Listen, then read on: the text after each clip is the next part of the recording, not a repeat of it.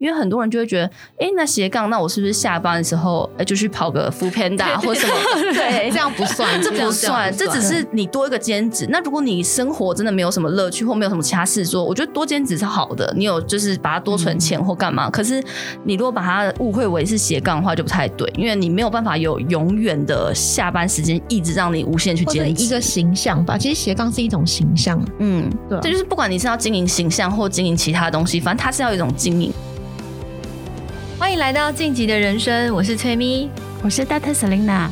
今天呢，我们要来谈，因为我们很多的听众每天想的就是如何增加斜杠的一些收入，收入，所以我们今天再继续请 S 姐跟 Elsa 来跟我们分享，就是如何增加、创造更多的收入来源。对，因为因为我们上一集其实有聊到他们的女力学员，然后还有就是关于女性创业的一些事情，结果我听到一个关键字。斜杠说她斜杠收收入八种七八种 很多，我们只记得这个七八种，赶快赶快！但她是就是有时候有些有，有时候没有这样，没关系，不用再解释了。好，那我们要跟观众先自我介绍一下吧，一般没有听到上一集。好，我们再讲一下，就是女力学院的院长这个 S 姐跟 Elsa。对，嗨，大家好！如果没有听到上一集的话，记得回放听上一集哦。一直逼，而且都重点。对对对，呃，大家好，我是 S 姐，然后。呃，基本上我以前小时候是资管系毕业的，然后后来做了工程师，就随着社会所想象。但做了工程师，发现我不喜欢，所以后来因缘机会，透过人脉的关系，转行做一个产业叫猎人头顾问。所以挖了很多企业界的人，然后才发现有很多人生的故事。因为每个人的履历就是一就是一个故事，嗯，所以从故事当中开始去学会我要如何分享。因为我发现很多猎头知道很多职场上的秘密，但没有人分享出来。是什么秘密？就是职场上一些 暗黑理论，你懂？哦，不是那种把别人打死。指的是就是在用人策略上啦，或是在职场的规划上，其实很多人想不到自己的人生，他只想得到是职场。所以我们我一直很强调人生规划大于职业规划。所以从这个东这个东西出发以后，开始写很多文章去分享。但等下会跟大家分享更多，是因为我其实是白天上班时间写文章的。哇，怎么样？哎、欸，这个可以调整，但是这这个还是非常看个人啦。那因为这样，我就累积文章了以后被别人看到，嘛看到我最有名有一篇是东南亚的。哦，我知道。然后东南亚边开始，然后就开始有商周打抗啊等等的文章邀请，然后开始写更多更多文章去练习，然后才开始有演讲。那有演讲以后，才开始出自己的产品，再啧啧上募资，然后又包含了什么职场工作坊等等。所以每个演讲跟所有的工作坊，就让我累积更多的专业。然后所以在职场上应该还行啦，就是还不错。然后蛮多人知道的那种职场的。也不能说是，反正就是蛮多人知道的这样职场品牌，然后后来才呃，在去年跟 partner Elsa 一起创业。嗯，对。我我反而是就是真的是他讲我来我来应对好了，因为你是资工资资讯管资管系的，然后我是文组的，我是外文系的，所以我大概一毕业的时候就蛮迷惘的，不知道。但是我其实刚毕业的时候，人生的梦想其实是想要当空姐。哦，那你要去考吗？有，但是后来发现体重一直过不了。好，这好难哦。然后这反而比学英文还难。然后我就一直是真的没办法。后来我真的花了半年就放下，然后就开始去探索。然后因为真的就是在我们文，就是尤其是外文系，可能就是当一些国外业务啊、秘书啊或行政类的，就比较不知道要做什么。后来我就找到行销或广告这边比较是适合创业的创意的感觉，然后我写写东西。所以我就在台湾就做了广告业，然后做一做就发现，虽然很喜欢，但是薪水好像还真的太低。嗯、因为台湾的广告业就是台湾比较是。不给行销太多预算的，然后台湾市场也比较小，所以品牌都不会给太多预算，所以广告就会拿到比较少钱。然后对于公司来讲，就是成本嘛，所以就没有什么晋升的可可能。然后看一看，我就想说，那我还是出国看看好了。然后那个时间，我记得我上一季有讲，就是比较多人在讲澳洲或海外打工度假，所以我就选了新加坡。然后去新加坡工作以后，我就发现那边其实蛮多当地的台湾人在那边，可能找工作也不顺遂啊，然后或是有一些算是少少。他们很早就去了，然后就有一些。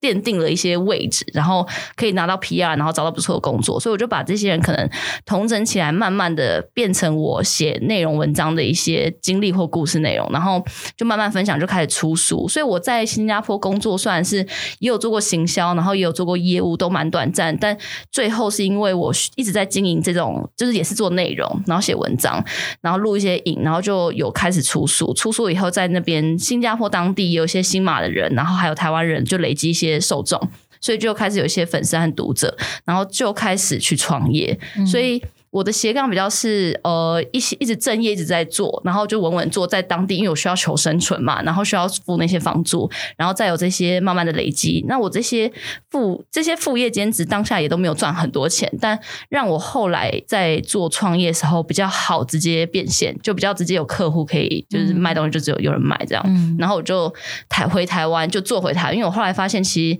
在台湾比较好做电商啊什么的，所以就两边一起两边跑这样。然后认识了 S 姐，我们就一起创了女力学院 Woman Power。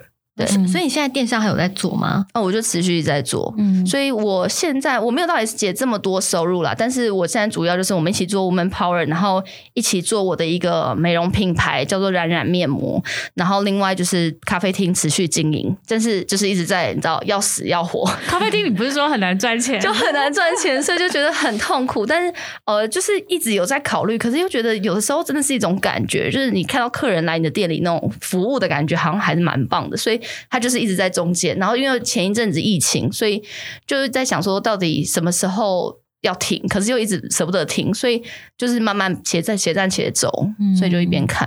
那咖啡店的生意最近之前都蛮好，因为他在咖啡店结合艺术，所以他就开始有有之前有摆画。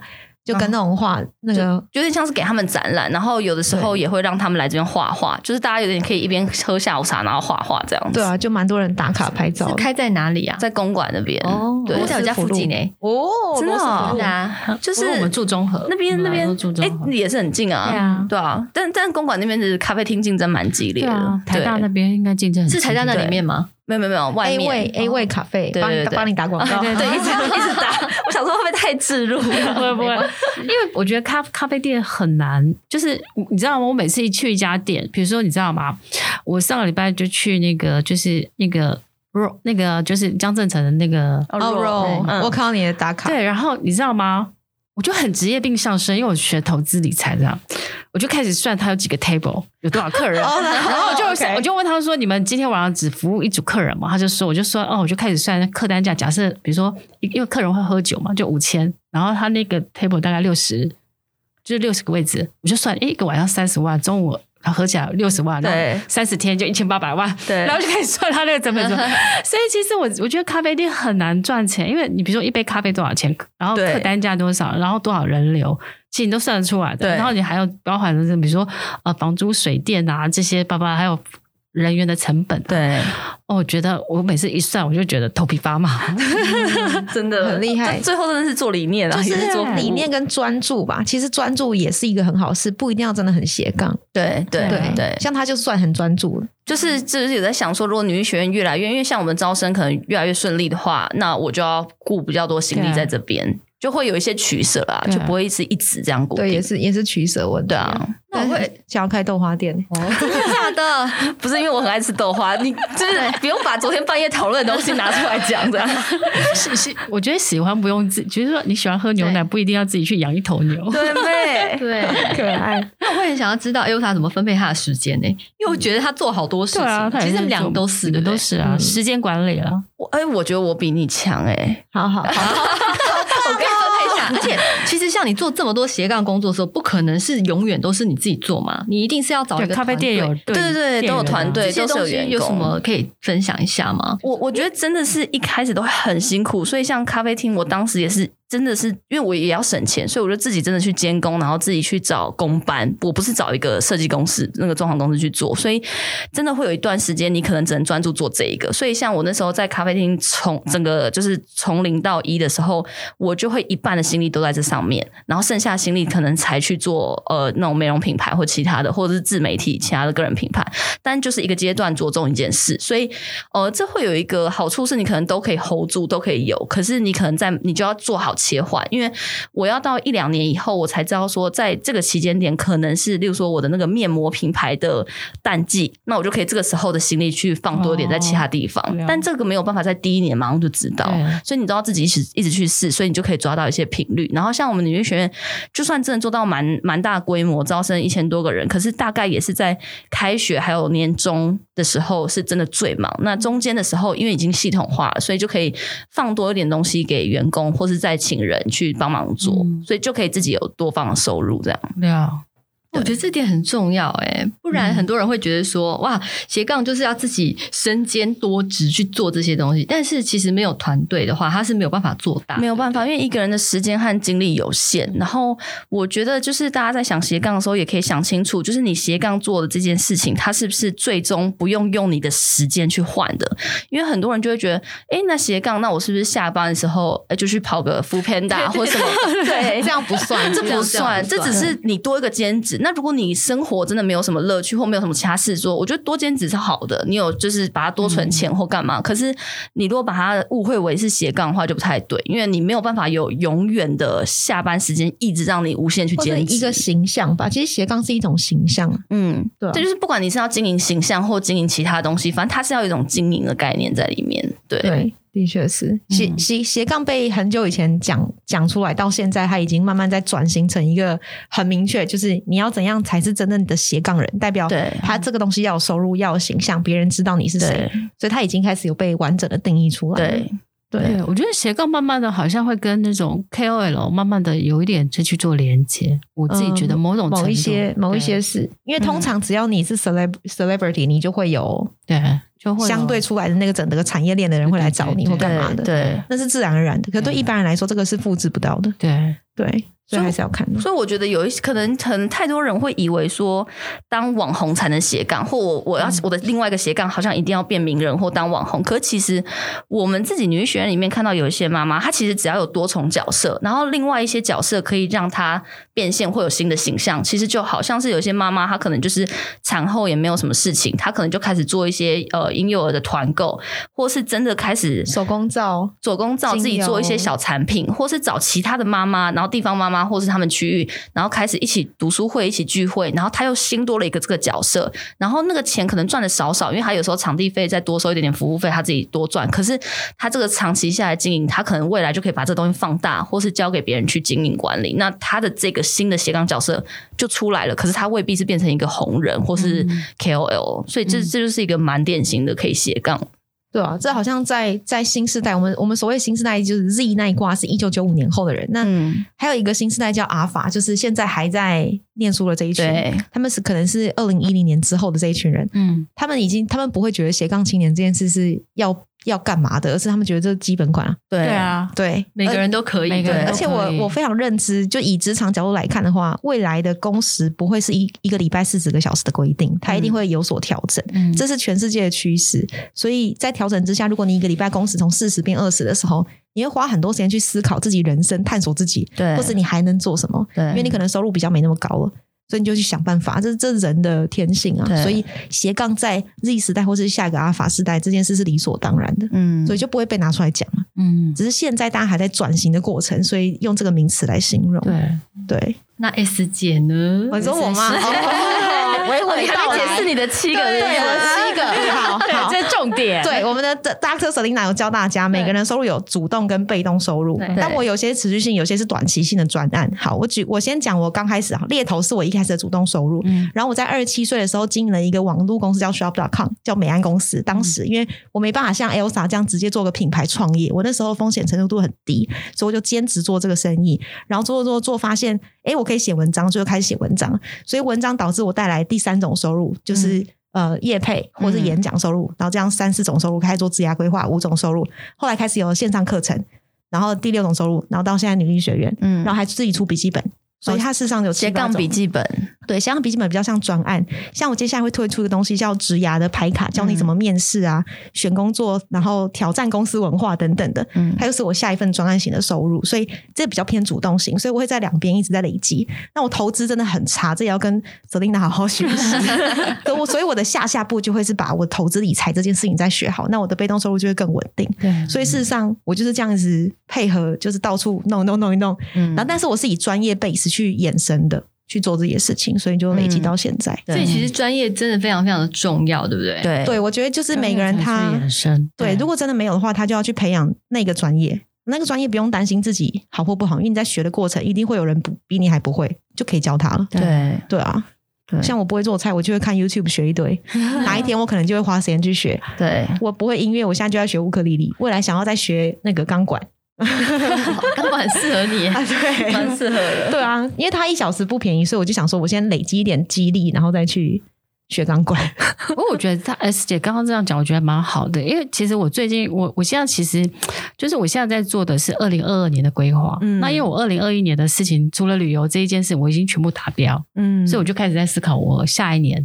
然后我其实我就觉得，我其实每一年我都觉得要设定一个就是自己很不会的东西去挑战。嗯，所以你知道我最近就是我我我其实最近就是明年我打算就是花一年时间好好进 YT 频道，就是 YouTube 频道。哦，然后我。又给自己设了一个三年我要开画展，因为我大学念设计会画画，嗯、所以我就想最近很想画画，然后我想说，嗯，我就想说三年后就要开画展。我觉得艺术投资也是那天 Selina 提到，对我那天真的学到蛮多。我们一直以为艺术投资是拿来节税的，就是你知道 高大上拿来节税，或是你一定要什么很贵、很贵、很贵才能买到那些。普通人就可以培养你这些涵养了。对对，这就是我以其中的目标。对，嗯、所以我我们其实还蛮鼓励每一个女生，就是说勇于去学习一些东西。可是那个过程当中，也许你呃，就是慢慢累积出你的专业，就是说你你喜欢去帮助别人写文章，嗯、就像我一开始在呃，就是成立小资理财社教人家理财，我也没有想到。后来我就可以变成这个领域的，比如说小小专家我干嘛的。对，然后他就有延伸其他的事业出来。对，他就是延伸出来的。嗯，然后一直动脑就有机会。对，对，所以我觉得其实应该是我们非常鼓励大家是，就是花时间在你喜欢的事情上，好好的去学习。对，当你把喜欢的事情好好去学习，变得比较专精的时候，其实我觉得很多机会就来了。嗯，所以我觉得斜杠应该是它还是有一个你专注于你喜欢的事情。嗯，对对，但那个专注就会有可能会。会有女生会想说，我就没有喜欢的事，我就只有工作，然后陪家人，我真的想不到。对，那怎么办？大量学习，多数人还是大量学习，就是你还是要去探索。对，探索是需要花时间的，所以一定要提醒所有听众，如果你在职场上很担心探索自己，比如说。那要什么？要裸辞？嗯，就是不工作，然后干嘛的话，嗯、这这超推荐。因为其实职场上现在不喜欢你直接衔接，因为衔接你心里没有休息。对，所以通常职场衔接八个月之间，你找工作都还好。对，你可以没有工作八个月，都不会被人家 challenge。可是很多人会以为说，哦，我三个月找不到工作，然后就彷徨无助，然后乱选一份 工作。因为我们小时候就是被这样教育啊，没错，就是好像人资会一直问你说，哦，那你这个月在干嘛？在干嘛？对对对对对。但现在不会，因为现在 现在的雇主其实现在。职场上需求跟供给是需求大于供给的，嗯，真的吗？可是很多人找不到工作，哎，这是不是很神奇？对啊，因为他们自己太挑哦。因为很多企业的确有一挂那种新市场那个什么新的 position 那些不管，可是多数人企业现在很超缺人，而且缺的不是管理者，缺执行者。哦，对啊，因为像那个科学园区也是，就是台积电都找不到工程师，工程师肯定缺，可是一般的比如说 operation 营运单位、财务会计这些都爆缺。真的吗？真的，因为这些人都在想要怎么做斜杠。可以想象啊，所以企业现在很注重雇主品牌或是员工品牌，因为员工本身背景够好的话，就代表我这间公司很厉害。嗯，所以事实上，现在企业非常缺缺人的情况下，照理来说，企业就会开始去做很多的调整，所以人资也会因此做调整，在组织的聘用人才上面。嗯嗯，那这刚好就是猎头的专业了。嗯，所以的确很多演讲会讲这些东西，或做组织调整。所以的确，现在的 HR 不会在意你到底工作是不是真的太跳。嗯，或者是你多久没有工作？至少八个月内都还好，真的。对，的确是。哎、欸，可是我觉得有一些人会担心说，比如说他在公司进，他就是他进开始进，比如说自媒体然后干嘛的，可是可能怕公司可能不能坚持，不能坚持，对，怎么会有这种状况？因为之前那个空姐 Emily 也跟我们讲过，哦，对对对对，哦，昨天上课的时候好像他也有讲讲这件事。基本上，其实一间公司要判断它的文化适不适合你，其实我们都会很强调先看 HR 本身的门面。他如果是保守型的，就代表这间公司肯定你兼职他会生气。对、嗯，但如果他不是，然后他很懂公司在干嘛，然后再看那个你的部门主管跟老板，通常老板现在聪明的在成长的老板，他会建议这，他会觉得这件事是可行的，嗯、因为雇主我的员工品牌代表我公司嘛，所以我如果公司很开放，对啊，那就会吸引到很多很开放的人进来。嗯，举例举例哦，Foodpanda 的 Foodpanda 这间公司，他们的 HR Director。现在已经不知道在不在好，那但是他们的 HR director 跟他们的 BU head 就所有的头全部都是有兼职的，嗯、可能有些人自己私底下还开广告公司，嗯、有人自己私底下做精油品牌，有人还开医美诊所。嗯、我们的讲师之一 好厉害、哦。对，但这些头本身在 Foodpanda 工作的时间就是工作，可是其他时间是他们自己，他们去做自己喜欢的事，所以他们进来的员工通常都是弹性度够高的。嗯，所以怎么样的老板就会吸引到怎么样人才进来。对那如果你自己想要兼职，你老板不是这挂人，是 dedicated 在工作的，那就代表真工作。所可能不见得适合你，就换啊。现在人换很其实很好换工作，对对，那只是自己心态问题。对。那如果今天他是一个普通的上班族，因为其实我们像我常在 IG 问大家，就是关于职场上面的问题，其实有蛮多人会问我们这样的问题，就是譬如说他一天已经八小时工作，他觉得他时间已经被所有的事情塞满了，他要怎么样去创造他的斜杠？这就重点呢。为什么我说我可以白天写文章？就是因为其实每一个人工作久了，完全会知道自己上班的 tempo。嗯，那个八小时，其中他一定有一半的时间没在工作。对，上厕所、喝水、聊八卦，然后无聊的会议、没有动脑的会议，所以这些东西其实都是时间。这些时间只要累积下来，你可以自己安排的话，那就是有那个空闲的时间出来。所以其实一天每一个人，老板也都知道，员工不可能工作八小时。我们公我们公司员工有啊，他们比较惨一点，他们比较惨一点。但是多多数的企业里面，八小时大概顶多认真三到四小时就很心累，尤其是更大的公司。对，所以那些空闲的时间出来，你就可以拿来做你自己想做的事。如果真的不行的话，那你就准时下班啊。所以那个八小时，一天二十四小时，你再睡八小时，你下班还有八小时哎、欸。所以我我当时很。很强调，其实人的时间是从我我自己的时间七七四十九格，就是嗯，怎么讲？早上、中午、下午、晚上，晚上分两个时段，就这样子，一天就有七个格子可以用，那一个礼拜就有四十九个。嗯、可是，一般人是早上、下午、晚上，对，那三七二十一，这样就有二十一个。所以我的时间比别人多一倍的原因，就关键在我把晚上多分出来，嗯，然后我把中午也分出来，嗯、这这就差很多。对对啊，所以。每一个人就好好善用自己的中午时间，真的是有差的。嗯、这个分配法我也想要知道，哎，怎么分配？就早早中下下晚晚，下下晚晚。因为下午的很长嘛，有有一点到可能一点半到五点半，四个小时，猜测两个小时，两个小时可以做两件事啊。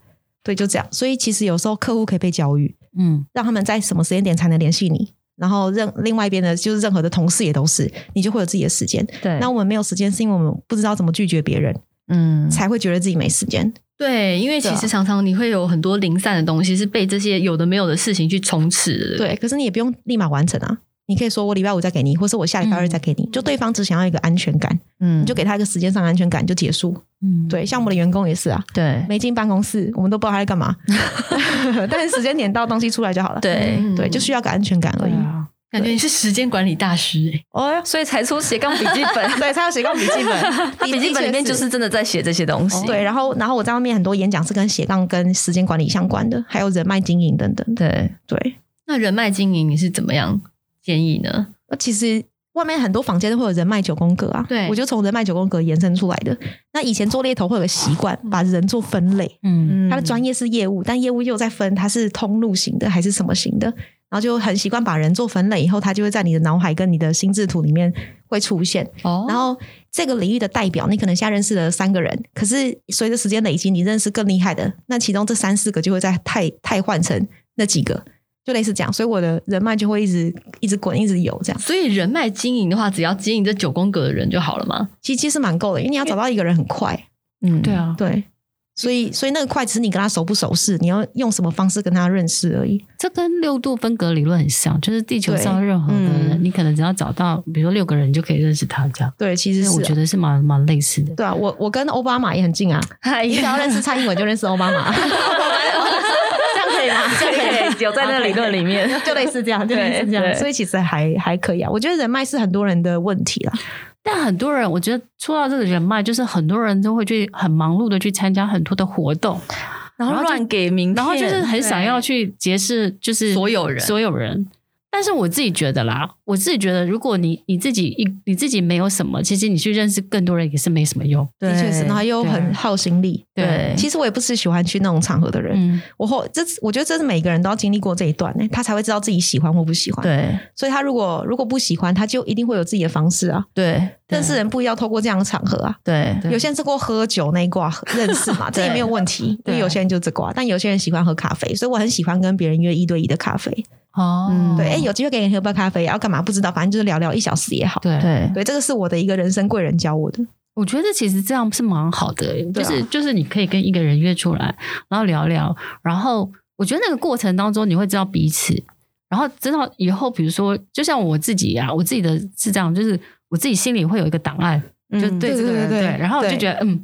比如说，我这个朋友说要找什么，我就跟他说：“哦，我那个朋友谁谁可以更帮你这样。嗯”对，所以其实你就会帮他 connect 起来，这样。对，所以我我自己觉得但是我自我自己觉得那个人脉经营是需要，就是你自己本身的 integrity，就是你你会觉得说，哦，我我做这件事，其实你没有想要去用这些人。嗯，对对，的确是，就是一个很好的 bridge。就有本书在讲那个什么商业社群人脉学，应该这本书吧。然后就在讲那个那个人脉这件事情，你要成为一个节点，还是你要成为一个 bridge，还是你是一个 platform？嗯，对，嗯这点就蛮重要。节点代表你要有专业能力，你成为 bridge 代表你要懂对方在干嘛，懂人性。嗯但成为平台的话，代表别人认识你本身很重要，而不是你背后的那些人。对对，所以那就是我觉得那本书讲的蛮好的。对对。所以我，我我可是我觉得，就是其实我自己觉得人脉经营，其实它有个重点，就是说，其实你自己会有个人脉存折。哦，对对对对，所以你你你每次做了一件事，其实你在别人心里也有个存折。真的对，我一开始他的心理存折很低啊，因为因为他那时候真的就是找我喝一杯咖啡，然后我想说啊，你到底要干嘛？那你们一开始聊什么？咖啡闲聊啊，还是觉得我很怪？因为他一直讲话，对，对，我就喜欢闲聊啊。对，然后聊他最近想要做什么事啊，我就会有时候有事没事想一下。对，这这个在我的世界叫 link up，然后跟这个人 sync up 一下，大家在干嘛？嗯、有机会就会听到。确实当下没有产生什么事情，但是我们就一直放着彼此，所以之后我咖啡厅就是也马上想到他，因为就是真的是见过和吃饭过，啊、所以就知道。对，好像都是这样。人脉其实不难，那只是很多人女女性又想太多。对对对啊，哎、欸，可是我觉得，其实我甚至觉得，我讲一个小故事啊，甚至觉得，呃，人脉跟婚姻是有连接的。我讲一个故事哈，嗯、我有 我有一个朋友，然后他是台湾外商的一个总经理，然后他就是他大概在他其实四十几岁没有结婚，女性。没有结婚，他就把他条件开出来，然后跟他所有旁边所有的人讲，是说他要什么条件，就是他把他所有条件开出来，就是爱运动啊，然后最好当到总经理什么叭叭叭这啥，开出来以后，跟所有的他认识的人讲，就是可能会有这种关关系的，他跟他们讲，请他帮他找对象。天啊，完全是 BD 的概念呢！结果呢，过了一年，他真的嫁出去了，而且那个条件真的跟他一样。Oh my god！所以我一直以为不会诶，所以我后来发现，就是人脉这件事，其实它有一个好地，就是甚至是可以把自己嫁掉。对，不错，我们俩没想过这个东西。对，但你一直以想说你以前要走高大上时尚圈，然后我就靠月老就好了，不是 不是靠人脉这样。哦，好像也是，好像也是，但好像还没成真过。对对，这个最后我们跟讲一个跟斜杠没有没有关的问题，是因为我们因为很多女生是很容易败在爱情上面。对对对，所以我们最后我们想要讨探讨一个，就是因为其实两位其实应该就是就是曾经经历过一些事，对，然后所以我我想要就是觉得你们就是现在这个这个。呃、uh,，moment，你们对于爱情的追求，哦，对，比刚刚还难回答。我我有想过很多次这个问题，对，因为我一直觉得我好像需要跟我差不多的，或者是时间比较自由的人。对，但我发现他们也在冲事业的话，我就会很辛苦。对，嗯，对，所以我后来发现我，我我的爱情上的价值观就需要个 life partner，嗯，就他能够跟你聊天，然后平常各自忙自己的事情，那不一定要结婚，如果不小心就是怀孕了，OK，也可以也可以未婚生子。就我现在的开很开放，非常的 open mind。对，然后我以前对于就是会有个框架，但我现在对于爱情没有框架，嗯、因为这件事一旦有框架，它就会被局限住，然后对方会被你控制在那个框架里面，对，对方也会很痛苦。所以后来发现没有，就彼此做自己，然后是彼此的 partner。但这种人很难，可是可遇不可求。而且我一直以前会担心，好像三十五岁，我现在快要三十六，好像年纪到了越要认识好的男生更难，因为他们都结婚生小孩了。对，但我后来发现不对，我要有国际观。对。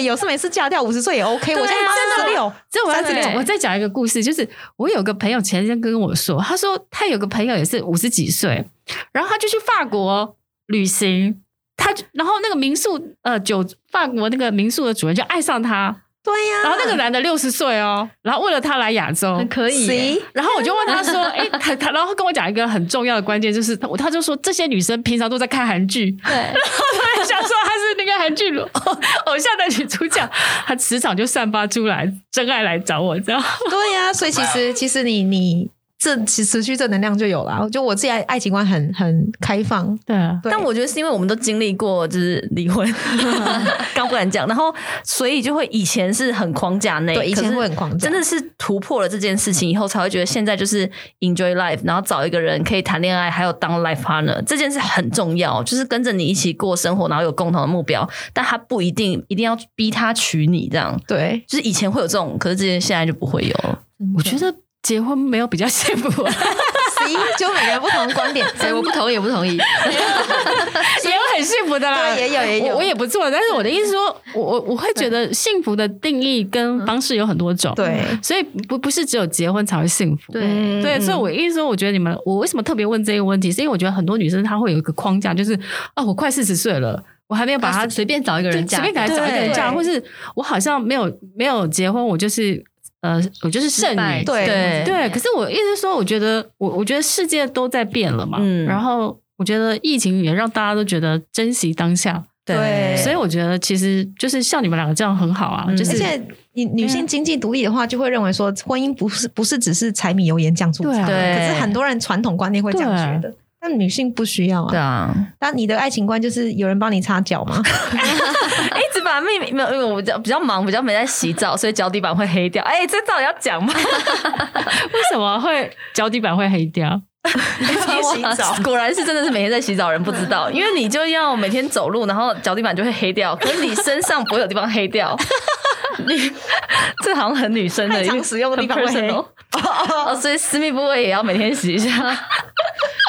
这到底是对的吗？这节目这样，你的爱情观是？我的爱情观就跟你真的是很像啊，哦、就是一样，真的是现在找一个可以，呃，真的是可以深度沟通交流的。小时候真的想说，可能帅，或者是有一些有一些东西就好了，是很多甜蜜，很多约会，到处去走跳，对然后然后可能放假就要彼此赚的钱也不少，什么就好了。但你现在就是不需要去靠他拥有这些东西的时候，你就会觉得只要能互相讨、互相沟通，然后是深度交流，然后真的是目标一致，走很远，嗯、也不用很远啦，但是可以一起走过一条路。对我现在很怕那种很远或什么东西会又有。框架这样对对，真的耶！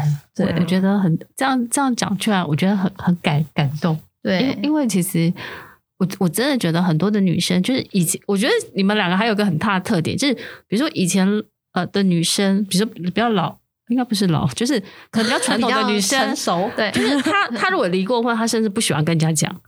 哦，对，我们对我们太爱讲了，对，所以你们两个其实，我觉得你们两个现在就是很 open mind，就是觉得那只是你生命的一个过程，对。对对，所以我觉我觉得其实蛮好的。对，要那过要突破那一关是很辛苦的，就是心理要很大的障碍。当下我们那个也是有点走不出来，然后蛮痛苦。而且家族讲话啊就是很担心东西一大堆。对，父母就是还是当然会不想要发生这件事。我们反正对啊，可是仔细回想一下，其实更就是有更多的明星 level 那一挂的人离婚，他们也没什么。为什么我们要在意这些？对啊，所以就还好。真的，而且重点是你们现在真的过得越来越好了，是不是？有都要去美白牙齿，还要镭射除毛，然后一直把自己的私事讲出来。哦，不好意思，不好意思，想很多，很可爱。好，好那我们今天真的非常谢谢，就是 S 姐跟 Elsa，然后来我们的那个节目，跟我们分享就是如何创造更多的收入。嗯，今天很开心，然后希望呢，呃，就是。